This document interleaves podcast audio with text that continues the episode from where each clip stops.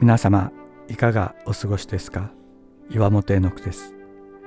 今日も366日元気が出る聖書の言葉から聖書のメッセージをお届けします。12月31日記憶。睡眠は私たちの生活のリズムを形作る最も重要な部分となっています。質の良い十分な睡眠が取れないと健康や生活のさまざまな部分に悪影響が出てきます。最近の睡眠研究によると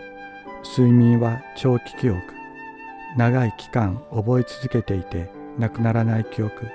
の形成に重要な役割を果たしているということです。長期記憶とは覚えてもすぐに忘れていく短期記憶とは違って安定した記憶として脳内に保存され私たちの人格を形成していくものです。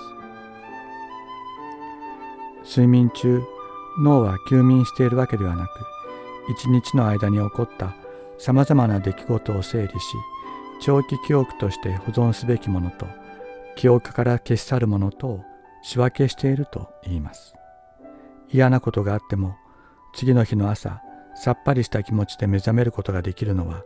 嫌なことを経験して作られた脳神経の連結が弱くなるからです。逆に良い経験の記憶が睡眠中に強められ長期記憶として残されるならそれは素晴らしいことだとは思いませんか？しかし私たちは睡眠中に自分の脳をコントロールすることはできません。どのような経験が長期記憶として残るかは私たちの力の及ばないところで行われているのです。神様は昼と夜を作り夜眠るものとして私たちを創造してくださいました。それは私たちが夜眠っている間にご自身の見てを私たちの頭に置くためではなかったでしょうか。痛みや恐れの記憶を取り去り喜びと祝福の記憶で私たちを満たそうとする方がいる。このお方が私たちが眠っている間に私たちを訪れてくださるのです。この一年長く記憶に残したいと思う出来事も